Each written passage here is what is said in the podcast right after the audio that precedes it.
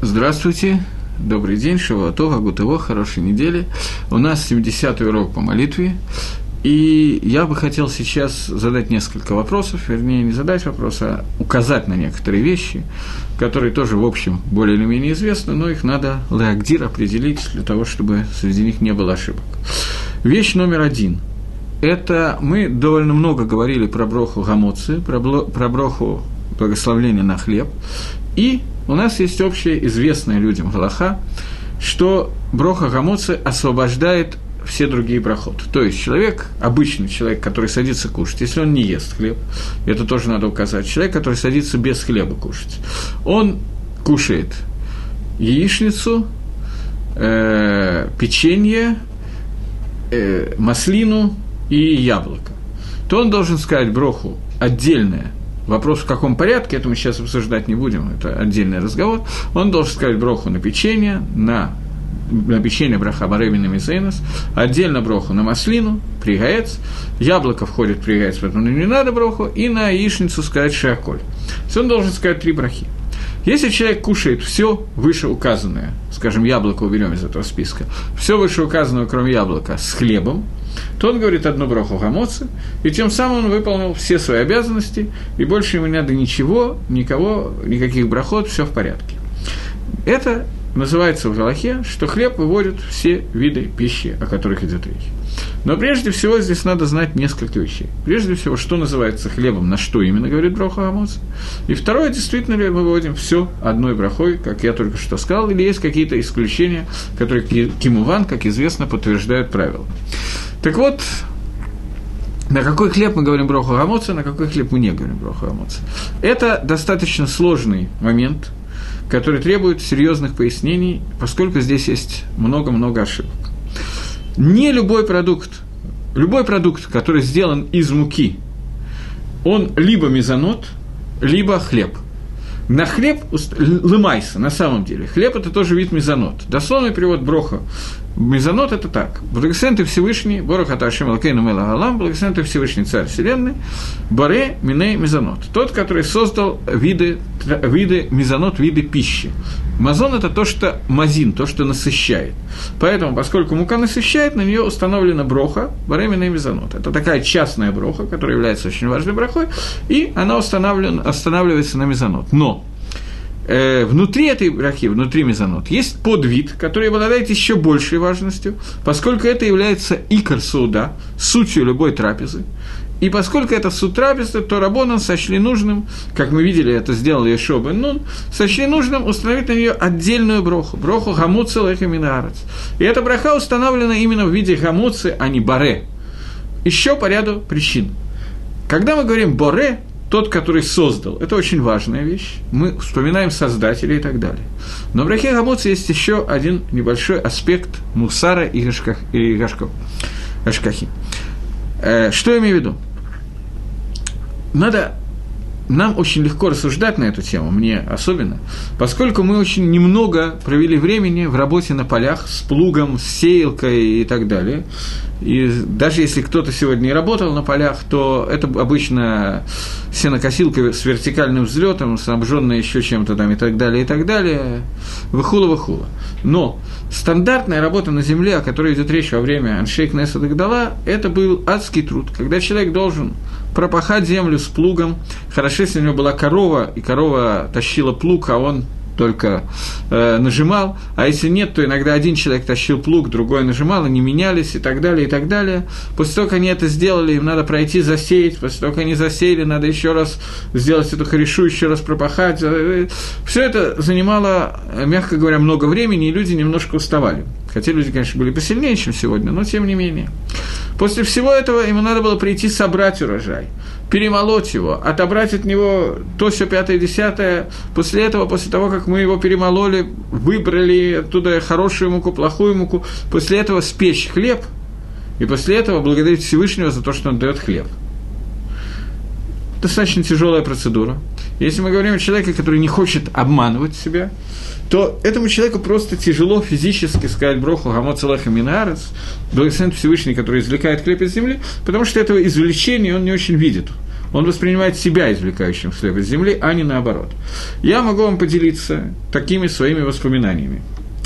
Э, я пытаюсь сосчитать, сколько лет было это назад, и сейчас думаю, что сосчитаю. Это было 14 или 15 лет назад – примерно в это время, 15 лет назад, э, я записался в такую хевру, которая называется Хевра Мицвод Назирот. Хевра редких мицвод. Что такое редкие мицвод? Я не знаю, рассказывал я это или нет. Рассказывал. Редкий мицвод – это мицвод, который очень тяжело людям сделать самим. Например, выкуп первенца осла, сделать ограждение на крыше дома – особенно человеку, у которого нет собственного дома, это тяжело сделать и так далее.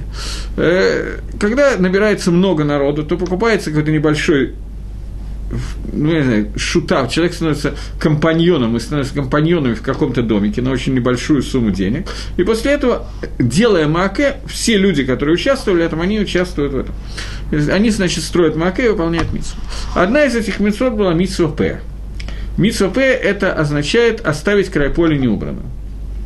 Понятно, что те, кто знают, что такое реклама, понимают, что в рекламе пишется обычно Понятно, что на этом делались деньги. Люди, которые это организовывали, это организовывали для денег в том числе, не только для МИЦу. Но понятно, что когда пишется реклама, то надо красиво это изложить и так далее. Поэтому они там сделали совершеннейшую фашлу, совершеннейшую глупость. Но, надо сказать, я ее проглотил, я ее не сразу словил, потом словил. Может быть, чьей-то помощью, не помню. Там было написано, что есть возможность выполнить митсвы, Лекет, шехеха, упе. В Мишне все эти три митсвы идут вместе. Лекет – это когда человек собирает урожай, то он может вот так вот срезать колоски, собирать рукой, срезать колоски серпом. Если у него один или два колоска не срезались, при определенных условиях, если до следующей партии довольно далеко, то он не может к ним вернуться, он должен их оставить беднякам. За тремя колосками он имеет право вернуться, за, три, за тремя нет. Митсва шехеха Обычно в Мишне это все три митсвы идут вместе, они очень похожи. Митсва Шехеха, он снял вот эти колоски, завязал их вместе, сделал небольшой омель, маленький стажок. Потом этот сток маленький совсем надо забрать и положить куда-то. Он проходит и собирает эти стоки. Если один из стогов при определенных условиях, не вхожу в Галаху сейчас, он оставил на месте, то он не может вернуться и забрать это. Это тоже остается бедняку. И פאה – это край поля, у человека есть поле, край этого поля он оставляет неубранным, он оставляет это для бедняков. Край поля Тора не дала размера этому, это мы читаем в утренних ברכות. רבנן установили примерно одну шестидесятую край, край поля оставить беднякам. И вот у нас была возможность выполнить мицву פאה, мицву, и в рекламе было написано мицву לקט שכחה פאה. Шихиха – это вещь, которая связана с тем, что я забыл. Что-то убрал и забыл. Технически Человек, есть единственная митсва, говорит Тасефта, в принципе, митсва лоцейхот кавон или цейхот кавон, нужно ли итковен, когда ты делаешь митсву или нет, это большой махлокис. Но есть Тасефта, который говорит, что лекатхила, лекула алма, по всем мнениям надо ли итковен, надо иметь в виду, что я делаю митсву. Есть одна митсва, которую невозможно сделать с каваной. Это митсва шехиха. Оставить то, что ты забыл бедняку. Это невозможно ли итковен, ли школа. Нельзя иметь кавану забыть. Это невозможно. Одна митсва в Торе такая есть. Они там написали, что мы можем Бегидор Митсова Каванот Шлеймот выполнить три митсвы. С самым лучшим способом, с самыми полными Каванот намерениями может выполнить три митсвы. Одна из них митсва Шехеха. Я не сразу словил эту фашлу, которую они сделали. Думаю, что они тоже не сразу словили, поскольку они, в общем, привели цитату из Мишны, всегда פאה идет вместе с לקט ом שכחה. Так вот, мне выдали за те деньги, которые я заплатил, мне выдали 4 на 4 אמה поле в ארץ ישראל, где-то на дороге между Тель-Авивом и Иерусалимом, выдали серп и сказали «на, собирай». Я собрал, после чего мы собрали, значит, все, что нужно, оставили פאה, совершенно замечательно. Такси, на такси привезли עניים, бедняков, которые смогут собрать это פאה. После того, как бедняки соберут פאה, это пшеница у них покупается намного дороже, чем она стоит, чтобы они были заинтересованы в этом вопросе, и идет на мацу. Поэтому нас просили, когда мы собираем, тоже иметь в виду, что мы э, делаем еще одну мицу, делаем к циру, снимаем урожай ради мицу и мацы. Я не помню, мне кажется, что я об этом не рассказывал. И вот мы собирали, я был тогда еще очень потрясен собственным успехом. Я э, целые 4 на 4 амы, 2 на 2 метра поля сжал серпом и не порезался. Фантастический, я считаю, результат для закрытых помещений. Я, у меня достаточно, в общем, неплохая координация, шхитой занимался, бритмилой занимался, но я не помню ни одной шхиты, на которых я был, их было очень много, чтобы я хоть что-то где-то не порезал. Как только я беру в руки колющий режущий инструмент, у меня это происходило. Хотя, в общем, довольно хорошо, успешно мог сделать те вещи, которые немногие могли в то время сделать, снять шкуру с быка, это целая работа, распотрошить и так далее, но резался регулярно и систематически. Серпом не порезался. Это сила мицвы, или такой редкой была. После этого мы решили, что часть этого зерна мы возьмем себе – то есть мы э, отделим его от колосков, отделим его от шелухи, в которой оно, и соберем одноразовый стаканчик этой этих э, хитим, для того, э, ну, как их зовут, пшеницы, для того, чтобы потом отделить от них трумот и масрот, сделать еще несколько мецвод и положить в щен для того, чтобы это как бы наши собственные вещи, которые урожай, рецесройль и так далее. Есть многие иньоним этого вопроса. Я был сыном, поэтому я вспомнил, сколько лет это было назад, потому что я примерно представляю, сколько ему сейчас. Тогда он был за год до бармицу, поэтому я его взял посмотреть на такие редкие мецвод, и мы с ним вдвоем собирали зерна на одноразовый стаканчик. Это заняло полтора часа.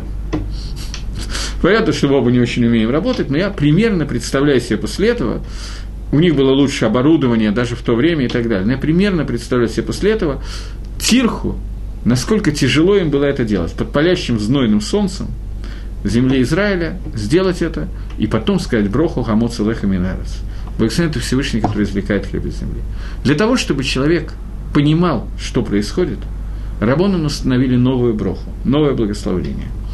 Тот, который извлекает хлеб из земли – не тот, который создал, благословен ты Всевышний извлекающий хлеб.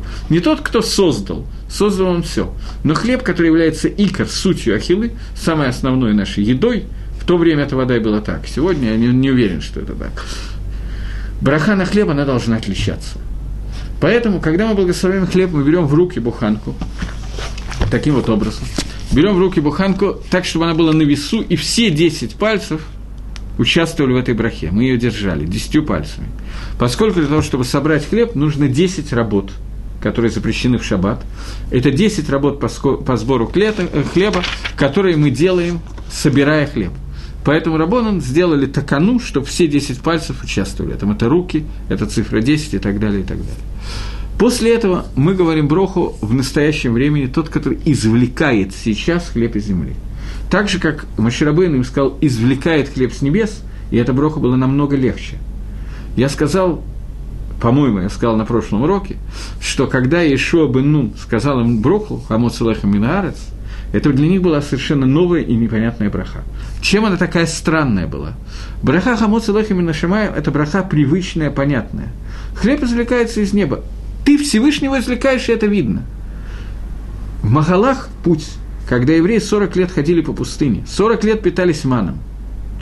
Это дерих, э, управление миром, которое шло по, в какой-то степени совершенно иным законам, чем то, что идет сегодня. Для этого даже есть Альпикабола специальные названия этого Аллаха, как это было 40 лет в пустыне. Не те названия, которые соответствуют сегодняшнему, тому, что мы видим в мире. Когда они вышли в Эрицесроль, это влияние Всевышнего опустилось стало влиять на них другим способом. И когда хлеб извлекается из земли, то понятно, что не только хлеб растет из земли в этот момент.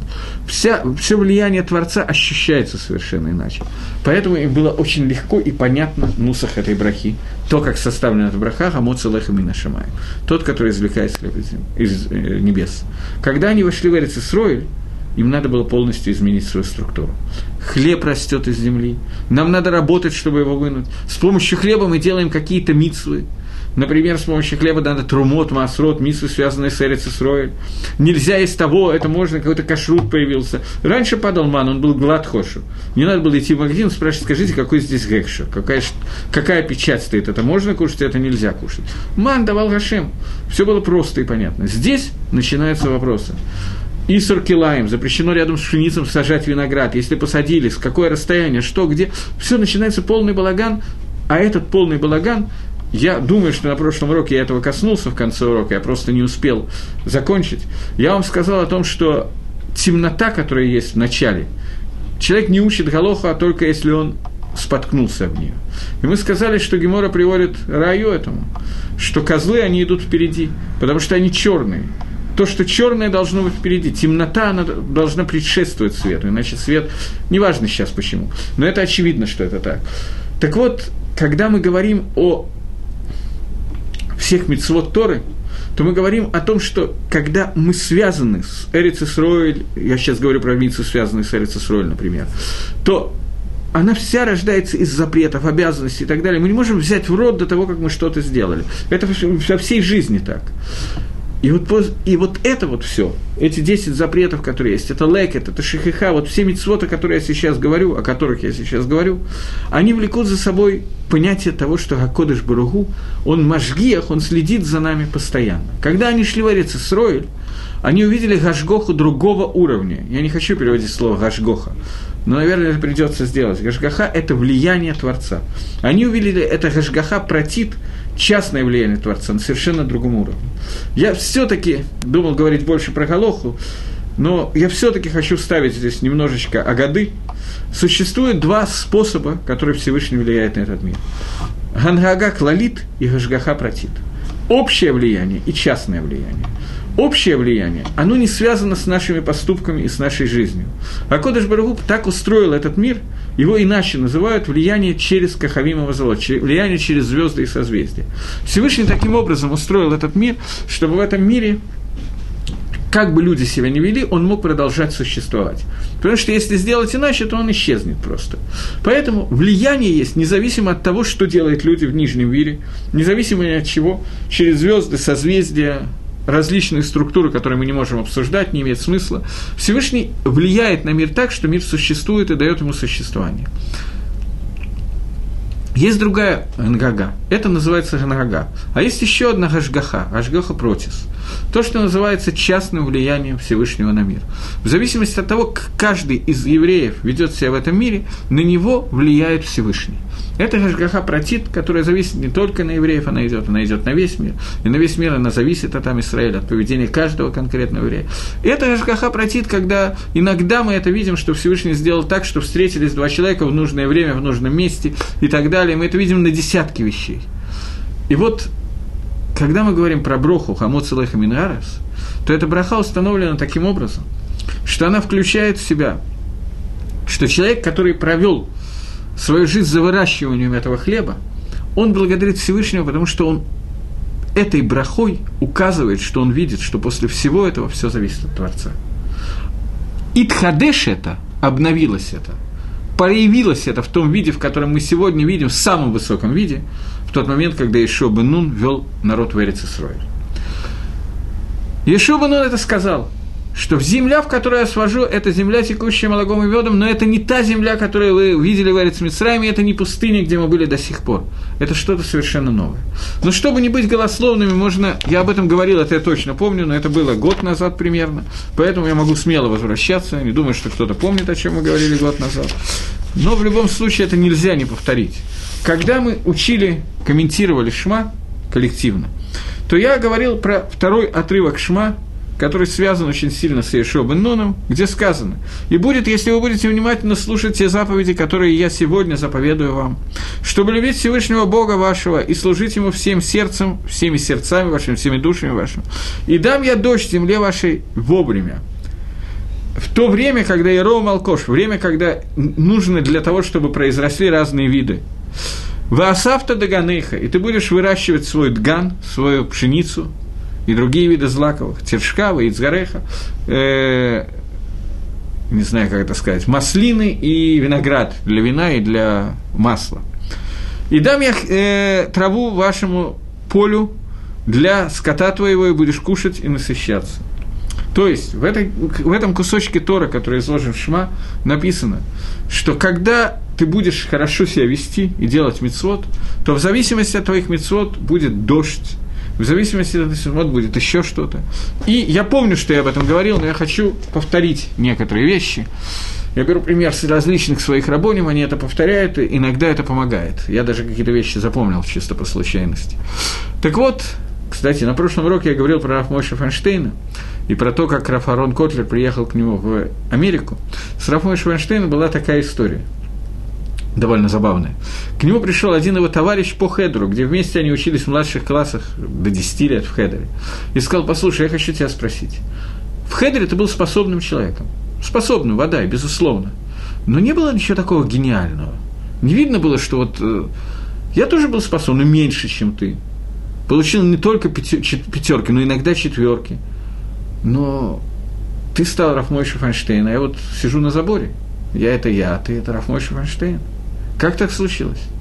Рафмойшем Файнштейн его спросил, ты читал когда-то, учил когда-то Хазаль, Гемору, который говорит, что не подобен ученик, который повторяет сто раз, ученику, который повторяет сто один раз?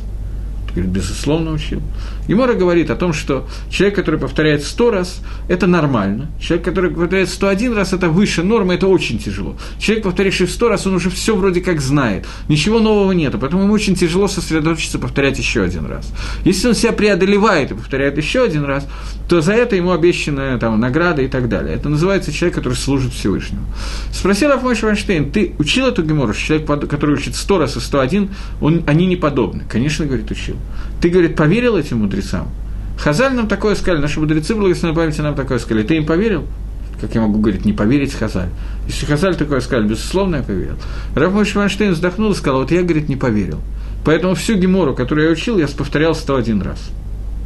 Поэтому он ответил на вопрос, почему он Рафмойша Вайнштейн, а другой не стал Рафмойша Вайнштейн.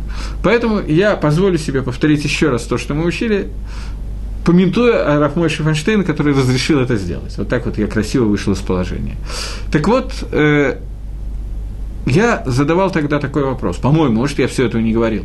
Э, есть э, в начале книги Берешит Всевышний наказывает Нахаша, змея, после греха Адама и Хавы, за то, что он соблазнил Хаву и дал ей поесть от дерева познания добра и зла, он дает ему несколько наказаний, которые мы пропустим. Но одно из наказаний нас интересует, а именно, он сказал, что ты будешь питаться прахом. И говорит Раша, что значит питаться прахом. Это значит, что там вкус любой пищи, которую ты будешь кушать, будет вкус земли, праха, песка. И задают наши мудрецы вопрос. Раша взял это из Мидраши, и на этот Мидраш спрашивают наши комментаторы. А что, собственно, плохого в том, что все, что змей кушает, почему у него такое клала, такое проклятие? Наоборот, хорошо. Все, что он кушает, одинакового вкуса. Ему не надо никуда ползать, искать более вкусное, еду менее вкусное. Нам надо, понимаете, бежать в какое-то кафе, заказывать торт. На шаббат надо купить халы. Дети говорят, мы хотим пиццухим, орешки. Ну, не вот эти, а вот эти. А конфетки нет, такие я не люблю, такие люблю. Целая морока, а так все одинакового вкуса. Что всунул в рот, все замечательно, набил себе брюхо и пошел дальше. Тем более для змеи. Вроде как никаких умственных способностей нет. Надо набить брюхо, он набивает чем попало. В чем его клала? В чем его такая проблема? Понимаете вопрос?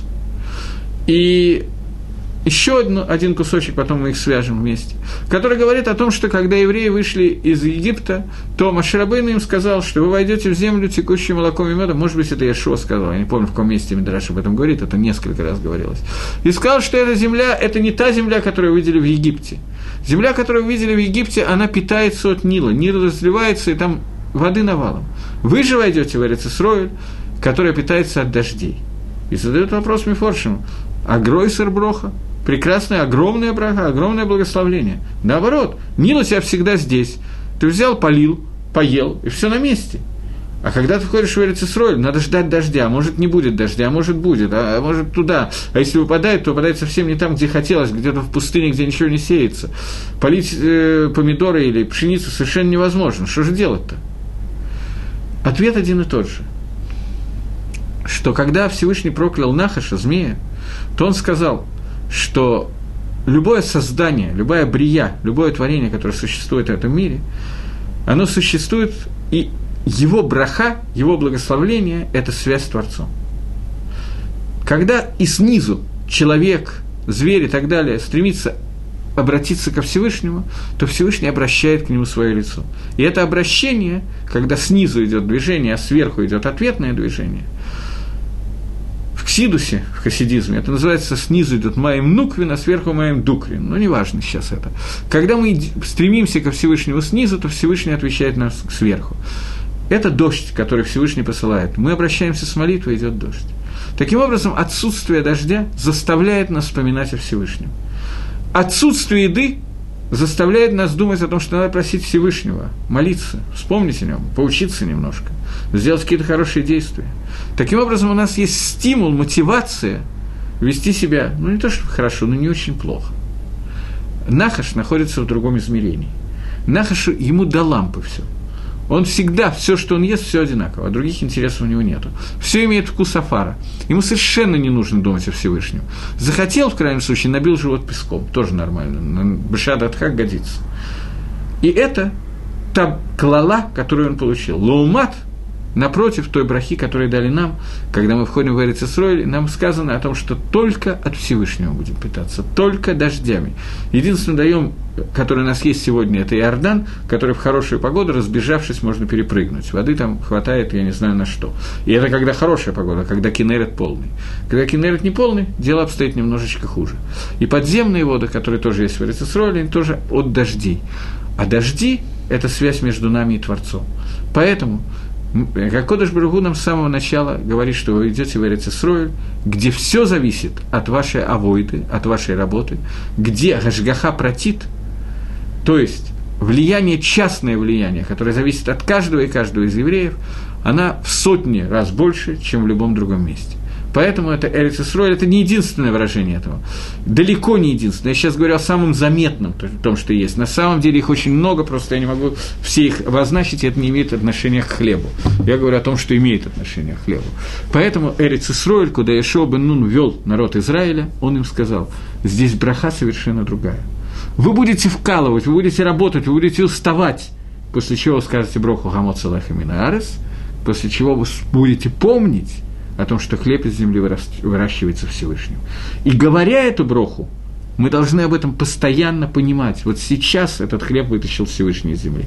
Я еще раз говорю, нам с вами, я так думаю, что большая часть тех, кто меня слушает, это очень легко.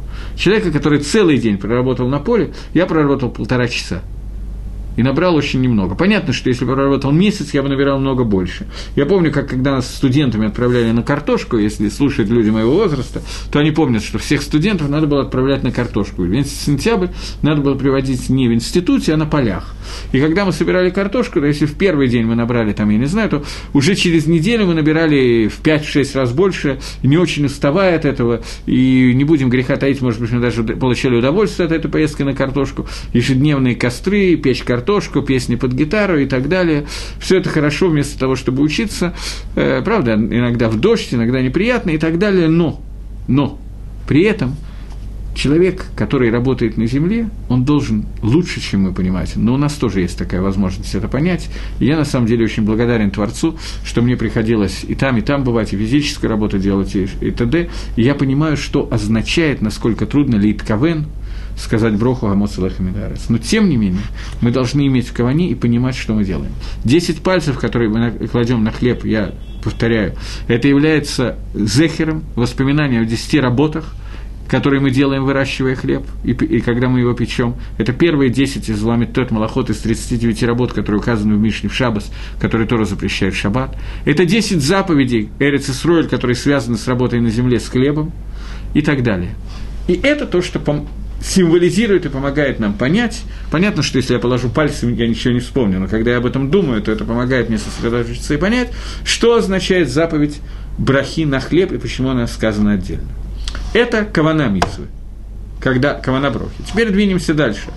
Вернемся к Галахе немножечко и коснемся еще нескольких вещей, которые нам нужно сегодня обсудить.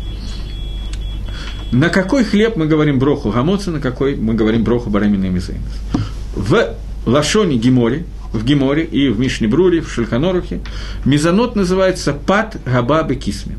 Что такое пата абава кисмен? Это хлеб, на который... Сейчас мы обсудим. Это хлеб, на который броха не как броха на хлеб, а как броха на угиет, на печенье и так далее.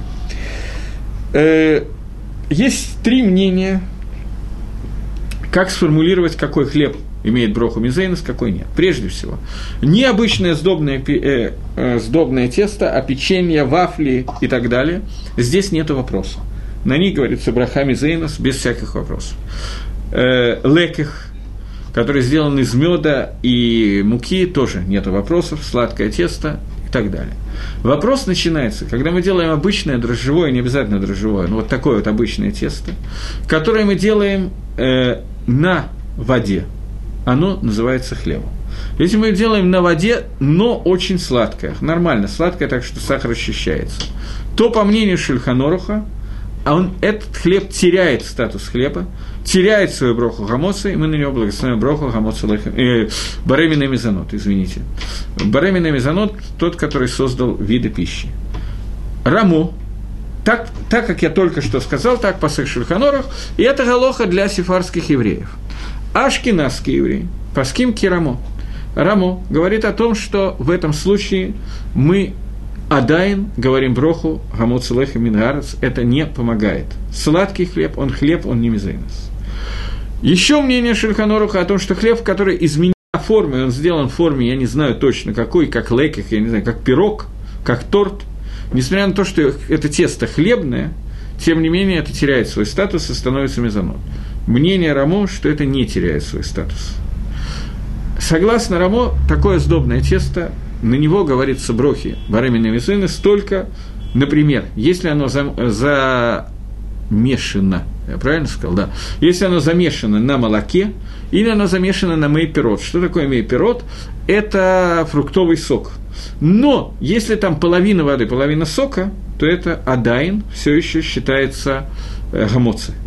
Только если там ров мейпирот, большая часть сока, и этот сок, вкус его чувствуется, только тогда это становится барамином изейнос. Это большая проблема. Большая проблема для тех, кто, как я, э, лентяи, находятся целый день где-то и не хотят по каким-то причинам читать Берхад Амазон, в лучшем случае, потому что они хотят учить Тору, или у них нет времени, в худшем случае, потому что они ленивы до предела. В такой ситуации люди пытаются обычно взять какие-то мезонот для того, чтобы перехватить что-то. И это не годится – надо это знать.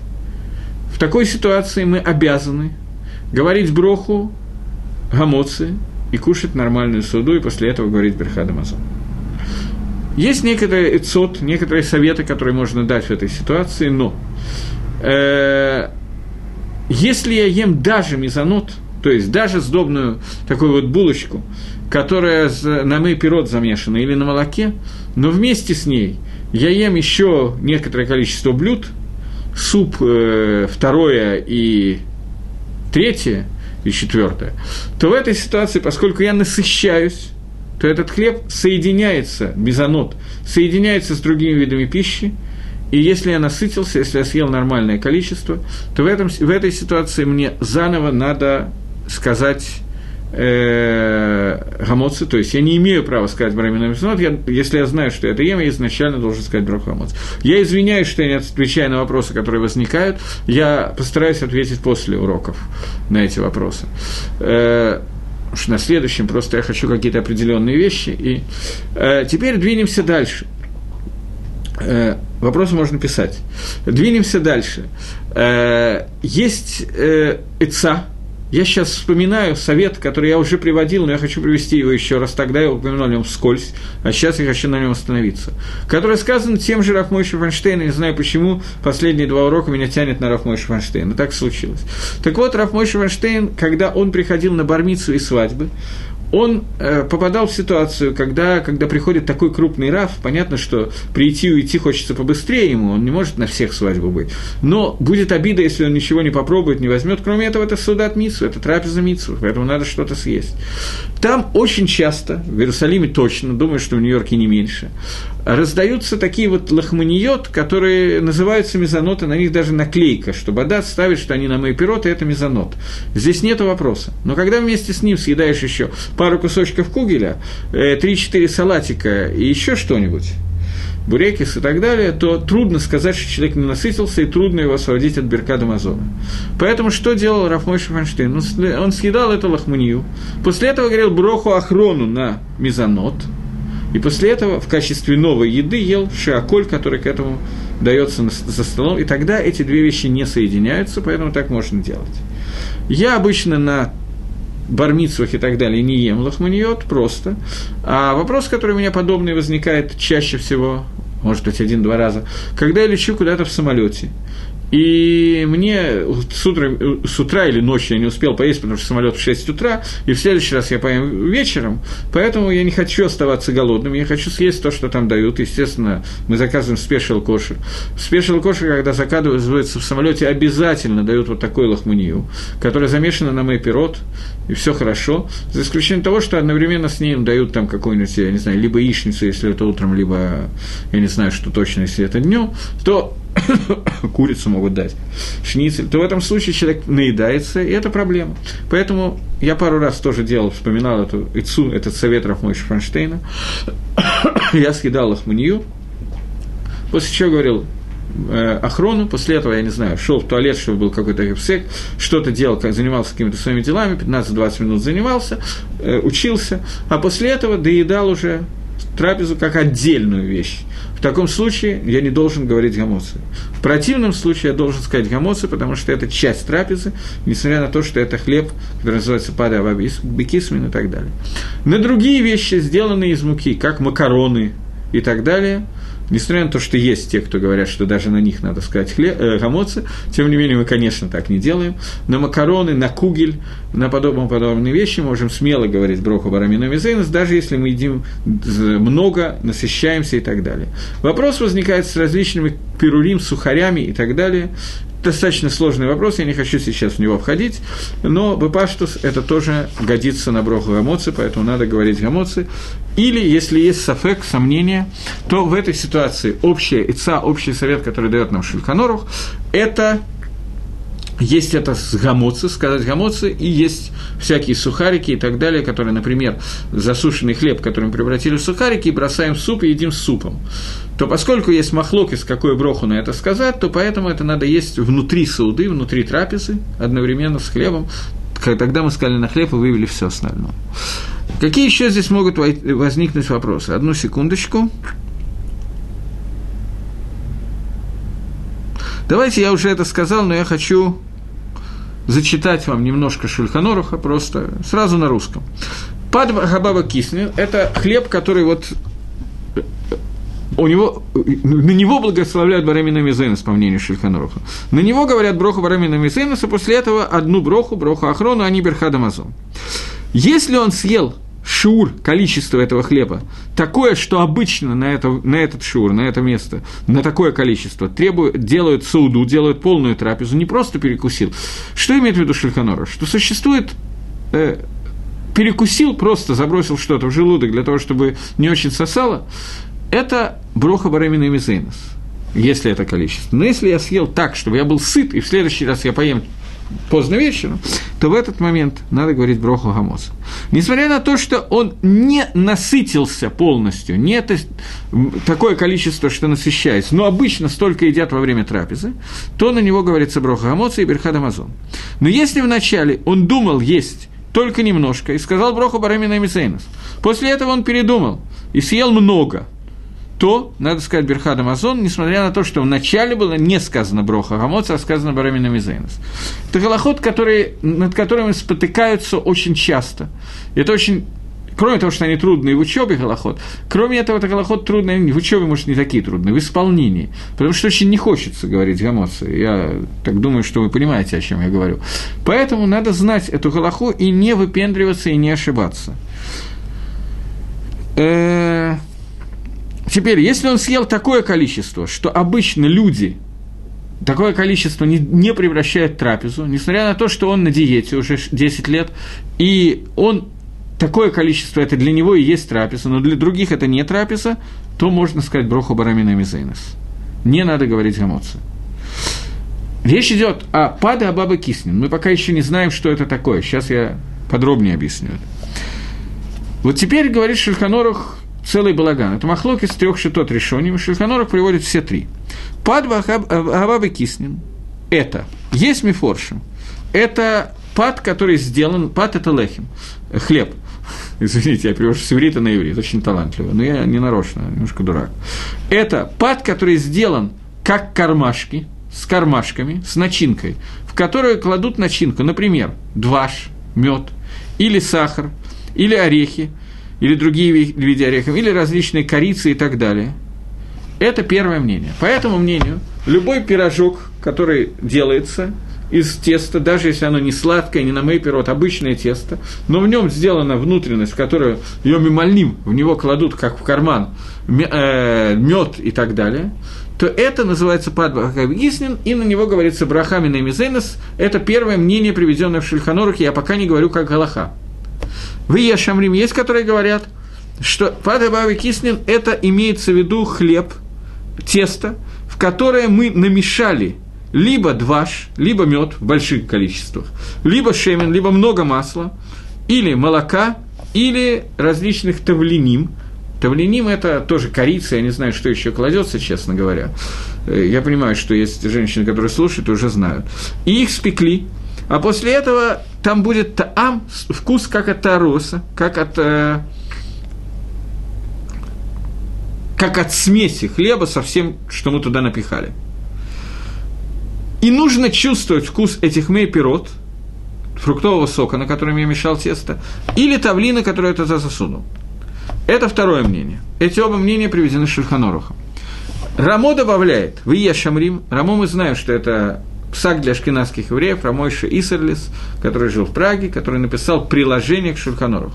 Шульханорах написал книгу Бейт Йосеф, комментарий на Туру, и после этого конспект этой книги Бейт Йосефа он написал в виде Шульханораха раскрытый стол, накрытый стол, то есть стол, который уже готов к употреблению, ты можешь сразу же пользоваться тем, что там есть. Он написал, назвал эту книгу закры, э, «Накрытый стол», после чего Рамон написал предложение к этой книге и назвал его «Мапа», «Скатерть», где он привел тех решений, которые не были, тех первых комментаторов Талмуда, которые отсутствовали у Михабара, у Шульханоруха, и составил книгу, которая является приложением к нему, и которая сейчас во всех изданиях написана мелким шрифтом, шрифтом Раши, сразу со Шульханорухом, и по нему, по Рамо идут ашкенадские евреи, сефардские евреи, очень часто тоже идут по Рамо, но очень часто идут по мнению Шульханоруха. Марокканские евреи очень много по скуке Рамо. И с разными у них. В Ешамрим, Дело в том, что у Шульханоруха не было очень многих решений, которые появились у Рамо. Рамо жил примерно в то же время, но он жил в том месте, в Праге, где были часть решений, которые до Шульханоруха не дошли. Шульханорух последние годы жизни провел в Арицесроль, в Сфате, до этого был в Испании, был во время изгнания из Испании, был пятилетним ребенком, и когда он приехал в Сфат, они не могли с собой взять все книги, которые у них были. Во время Геруш Сфарад, во время изгнания из Испании столько народу умерло, и и в Эрицесроль тоже была не самая лучшая ситуация. Я не могу сказать, что в Праге в то время она была идеальная, но тем не менее в Кракове Рамо жил, не в Праге, я ошибся, я оговорился. Прага я перепутал с Магаралем на секунду. Так вот, в Кракове тоже не была такая идеальная ситуация в Польше, но тем не менее, тем не менее, Рамо э, владел теми книгами, которые не было у Шульханоруха, поэтому он привел дополнительных ашкенадских плоских. Э, в Ешамрим, пишет Рамо, а есть, которые говорят, что это называется, что то, что мы до сих пор в Шульханорах называется мезонот, для нас, говорит, это называется падгамур, стопроцентный хлеб. Пирожки с э, медом или тесто на, э, на на, э, с добавками, как их называется, тавленим, корицы и так далее, для нас, говорит Рамо, это стопроцентный хлеб – Эла им в каком случае это перестает быть хлебом? Только если ешь баем гарбе тавлин, настолько много тавлина, настолько много при, всяких присыпок, добавок и так далее, или меда, и сладких вещей и так далее, как, например, вещь, которая называется леках. Я не знаю, знаете ли вы, что такое леках. Тот леках, который я когда-то видел, это не тот леках, который видел Паро, э, который видел Рамо. Рамо говорит, что леках – это та вещь, в котором кимад гадвашве тавлин гамикар почти основным является мед и, и специи. Я все-таки видел леких и кушал, в котором большую часть составляла мука и вода, но туда добавляли специи. Вехен нахгим. И так принято, говорит Рамо. То есть мы должны лехахмир и добавить туда столько, сколько можно, так, чтобы чувствовалось, это было икаром, были мои пирот, и чувствовался их вкус, и их было ров.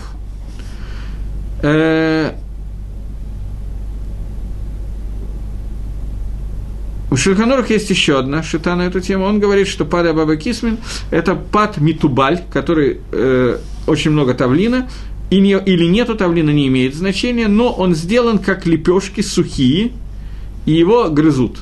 Маца, фактически. Маца, по мнению Шульханоруха, это кроме Пейсаха, в остальные дни это э, Мизейна Салигамоца. То это три мнения, которые мы сказали, и кроме этого нам надо быть не сгорим, э, что когда, аккуратными, что когда мы едим это, то во время еды мы должны тоже помнить, что если мы едим дополнительно с чем-то, то мы не можем, э, лисмох на то, что это мезоноты, должны говорить броху барамина и мезейнос. Поэтому надо об этом помнить. Это ошибка, которая встречается очень часто если мы идем, едим вместе с чем-то, то надо говорить броху гамоса, а не мизейнос. Это очень часто встречающаяся ошибка. Окей. Э, если это обычный хлеб, без всяких вопросов, но мы его едим очень мало, то говорит Шульханорах, что надо сказать гамоцы, но после этого не надо говорить барамина и мизейнос. И на одном из уроков я, может быть, на прошлом, я упоминал о том, что э, Игра с Мойши, здесь есть, в Мишнебруле есть противоречие в этом месте, и э, относительно э, Беркада Амазона говорит Игра с Мойши, что в случае, если нету кизайта, мы, безусловно, не говорим Беркада Амазон, но даже в случае, если есть кизайт, то он не съеден быстро, а съеден больше, чем за три минуты, то в этом случае мы тоже не говорим Берхад Амазон. Но, поскольку есть сафек, то пасак и Мойши, что надо лекатхила взять кусок кизайт и съесть быстро за три минуты, и потом говорить Берхад Амазон. Поскольку если я съел кизайт, но больше, чем за три минуты, то есть сомнение, что надо делать, есть противоречие в Мишне Бруре, я не помню, приводит ли Мойши это, но надо это сделать. Но в случае, если был единственный кизайт, или это пожилой человек, который больше не может есть, ему это вредно, тяжело и так далее, то в этом случае Пасак Рахмой Шабаштейн не говорит Берхад Амазон. Э, секундочку. Это я уже вам рассказал, то, что я сейчас думал сказать. Э, теперь все, что мы говорили, мы говорили про вещь, которая называется в терминах Шульханоруха «блила ава», замешанная блилой авой. То есть, что такое блила ава? Это густое, густое тесто – Тесто, которое, если мы пытаемся его вылить, оно не льется, а падает куском. Есть еще жидкое тесто. Так вот, блила ава, о котором мы говорили только что, что это хлеб. Тем не менее, если я замешал блила ава, сделал те, тесто такое, а потом его сварил, то он теряет броху барамина мизейнус, он превращается в обычный хлеб, э, который броха, не хлеб, а мизанот, на который броха барамина мизейнус. То есть только то, что пеклось, то говорится броха баре миней мизейнус. То, то, э, э, То, что варилось, на него такой брохи не говорится. Поэтому какая навкамина, какая обычная ситуация, которая встречается, сауганиот, которые кушают э, в хануку. В хануку принято такие в масле сваренные пирожки кушать. Пышки в России были такая вещь. Вот. Сауганиот – это пышки, только с начинкой. Э, когда мы едим такие пышки и сауганиот, то Э, на них нету брохи гамоца, несмотря на то, что это тесто точно такое же, как сделано на хлеб. Туда, может быть, добавили сахара, можно не добавлять, но это обычное хлебное тесто, из него делают пирожки, пышки, суфганиот, которые варят в масле. Там такое количество масла, в котором их варят, что это превращается в слово «варят», а не слово «печет», поэтому на суфганиот броха барамина мизейнос, и можно их кушать без опасения. С этой брахой я имею в виду. Э, что еще у нас есть здесь такое важное? В этом законе, который я вам сказал, нужно учесть одну вещь. Кто не нужно учитывать. Дальше. Есть еще такая блила, которая называется блила лаха. Блила не ава, а блила, наоборот, лаха. Что такое блила лака? Это, э, э, это блила, которая делается из ну вот блины. Блины, то, что мы знаем как блины. Блины – это тесто, жидкое тесто, его просто выливают, и э, оно может быть сделано без примесей чего-либо, кроме муки и воды. В этой ситуации тоже на них ברכה בורא מיני מזונות. Почему? Потому что בלילה רכה, она освобождает от брахи המוציא, от благословления המוציא и превращает в בורא מיני. Пицца – Пицца, э, я не знаю, все ли знают, что такое пицца, наверное, все уже сегодня знают, что такое пицца. Пицца бывает двух видов. Бывает пицца, замешанная на воде, и бывает пицца, которая замешана на, э, на этом самом, на молоке. Значит, пицца, которая замешана на воде, несмотря на то, что в ней есть начинка и так далее, для ашкенадских евреев имеет броху гамоцы. Любое количество мы должны говорить броху гамоцы. Э, есть пиццы, которые делаются на молоке. Обычно все, кто делает эти пиццы, большей частью людей, они кладут туда немножечко молока и немножечко воды. Даже не только потому, что они обворовывают, это тоже может быть, но не только поэтому, а просто потому, что это намного выгоднее и так делают. В таком случае броха продолжает быть брохой гамоции. Должно быть ров молока, чистого молока имеется в виду, ров молока так, чтобы чувствовался вкус молока. Или она должна быть полностью на молоке, тогда вкус не обязательно чувствовать, потому что я вкус молока не чувствую в пицце ни при какой погоде. Э, была когда-то такая история про Рафис Роль Салантера. Я не знаю, слышали ли вы, не слышали про такого Рава, поэтому я скажу, кто это такой. Рафис Роль Салантер – это человек, который жил в Литве был очень большой Талмитхохом, Равом и так далее, но он основал целое движение, которое называется сегодня, в всяком случае, сегодня говорят, что он его организовал, движение, которое называется Тнуат Мусар. Мусар – это моральные качества еврея, которые говорят о том, что кроме Галахи, что я сформулирую это так, как я могу сформулировать, я думаю, что он формулировал лучше, потому что он человек был получше просто. Э, есть такое понятие «минуваль багедрея Тара» – мерзавец в рамках Торы – это трудно, но это возможно достичь, если очень стремиться к этому. Человек, который вроде бы как все делает в рамках Торы, но при этом является законченным или еще не совсем, есть все впереди, но мерзавцем. Это понятие встречается еще у Рамбана, такая формулировка. И Рафисрой Салантер сильно опасался, что люди несмотря на хорошее соблюдение заповедей, могут быть не совсем хорошими людьми. И он основал движение о моральных каких-то качествах, писал книги и так далее, и это движение сегодня достаточно принято. Я не буду подробно в него входить, это то, что наиболее известно про Рафис Роля Салантера. Но люди забывают о том, что кроме этого он был колоссальным Толмит Хахамом, колоссальным мудрецом Торы и работал рамом в городе в том селении, где он находился, был пасек Галаха. Это про него известно намного меньше. Однажды с ним случился такой случай. К нему пришла бабулька, женщина-вдова, бедная, которая сказала, что у нее проблема. Выплеснулось молоко в куриный суп, небольшое количество молока в куриный суп. И суп надо трефовать или не надо трефовать, и надо знать, что делать. У нас существует галаха, что если случайно произошло смешение молочного с мясным, то работает принцип ботель башишем, что 1 к 60 это не считается смесью, это мидбателится, аннулируется. 1 к 60 аннулируется. Ему надо было выяснить, сколько молока попало в этот суп, он выяснил точное количество, и было на грани, невозможно было дать ответ на вопрос, есть 1 к 60 или нет.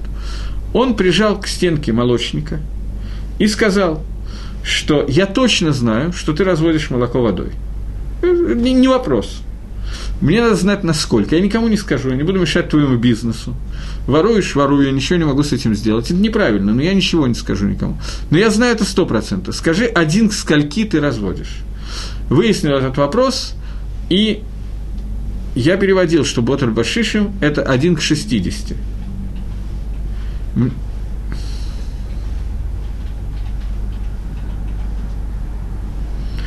Так вот, он э, говорил, э, сказал э, этот человек э, Рафисроля Салантеру, в какой пропорции оно перемешалось. И после того, как он сказал, Рафисроль разрешил эту вещь. Так вот, сегодня молоко, которое кладется в пицце, оно тоже разводится. Поэтому очень трудно знать точно, в какой пропорции оно разводится. Я знаю, что пицца, которая около нашего дома, там подрабатывал один из моих детей, перед Пейсахом пицца идет как горящие пирожки. Там все едят исключительно пиццу, потому что дома уборка на Пейсах, хомец туда не уносит, а детей надо чем-то кормить, поэтому пицца идет последние недели перед Пейсахом, они зарабатывают бешеные деньги, его попросили, ну, предложили там его приятеля. Короче говоря, знаю, что в прошлом году он подрабатывал два дня на пицце, заработал очень много. Ну, относительно много, для двух дней. Спал очень мало, почти ничего, она работает почти круглосуточно. Так вот, он сказал, что про эту пиццу он знает стопроцентно, что они не добавляют ни грамма воды – они получили такое распоряжение, у них более или менее Иреш Шамаем боится Всевышнего хозяина этой пиццы, поэтому они там не разводят совсем. Но он говорит, что таких пиц в Иерусалиме, от Кама, что он знает, насколько ему известно, очень мало. Поэтому, если мы знаем, что там не, развелось, не разведено молоко или разведено чуть-чуть, то можно на пиццу, говорит Броху Барамизайнов. Если нет, то нет. Но при этом количество, которое съедается, если мы говорим броху варамина висейнес, то, о котором я только что говорил. Это должно быть очень небольшое количество. Обычно пиццу режут такой круг, режут, я не знаю, на сколько частей, треугольничками. Так вот, на одну треугольничек, на один треугольничек можно сказать варамина висейнес, на два нет. На два надо говорить гамоцы даже, если оно стопроцентно сделано на молоке. Понятно. Если она не сделана на молоке, то вообще нельзя делать. Это что касается пиццы. Теперь двинемся дальше немножко.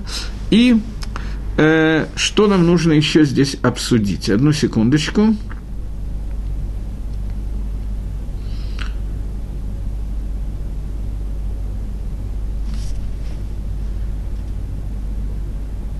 Здесь есть тру- один такой трудный закон Шульханоруха, на этот раз Шульханорух махмирит, а Рамо макилит.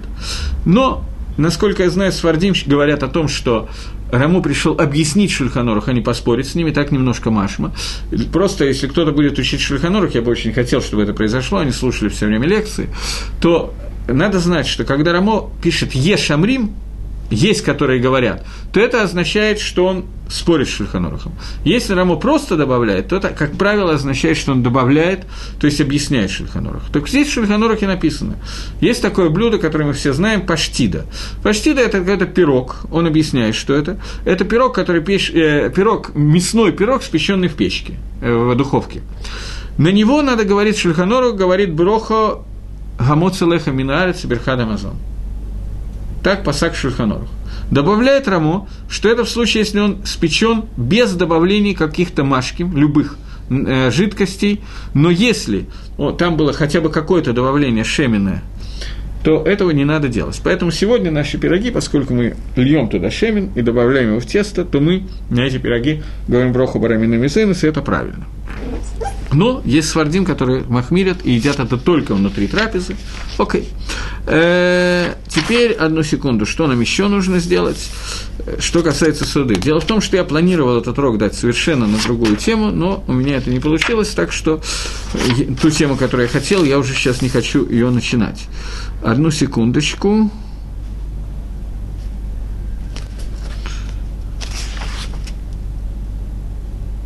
Есть еще одна, один закон, который, на котором надо немножко остановиться. Э, мне однажды, много лет назад, в Шаббат было сделано замечание. Это было очень много лет назад. И я думаю, что я уже умел читать, но не очень пользовался своим умением. В всяком случае, законы, эти, эти законы я явно не учил. Э, у нас был длинный стол, и часть гостей и детей сидели за столом, и я брал хлеб, гамоцы, а, а, и вот так вот его подкидывал им, чтобы не, раз, не ходить и не разносить.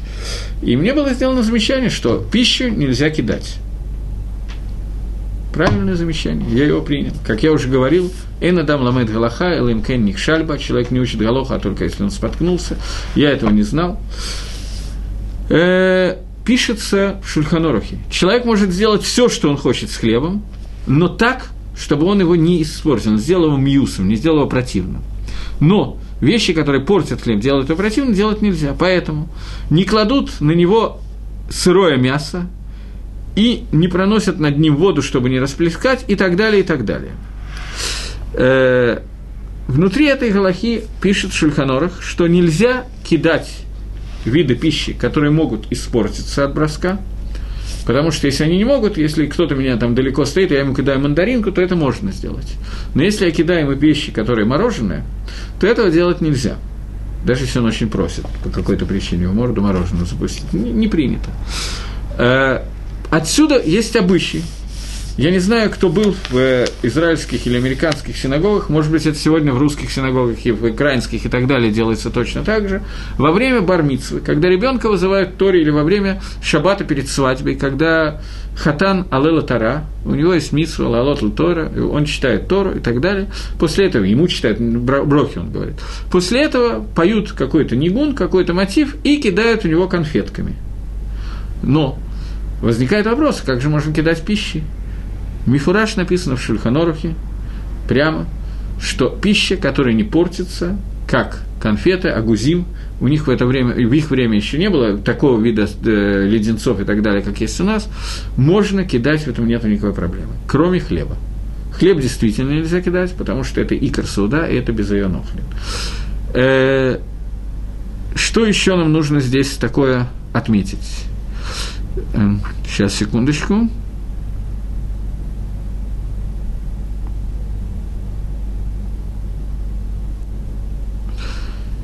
Здесь еще есть несколько голоход, но я вижу, что я на них не могу уже просто технически остановиться, которые хочу, у меня осталась минута, поэтому я хотел бы сделать так. Поскольку есть некоторые вопросы, на которые, которые были написаны, на которые я не ответил, то я бы хотел, чтобы эти вопросы сохранились в записи. В следующий раз я попытаюсь с них начать. И у нас еще остались определенные голоход, и, в принципе, мы эту тему практически разобрали, и мы сможем двинуться дальше. У меня будет просьба.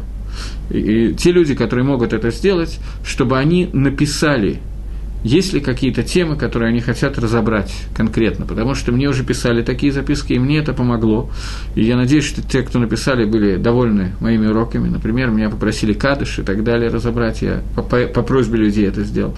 Поэтому, если можно, напишите мне, пожалуйста, какие темы вы хотите, потому что мы стремительно приближаемся к концу тем, практически всех тем молитв. Всего доброго, до новых встреч и хорошей недели, до свидания.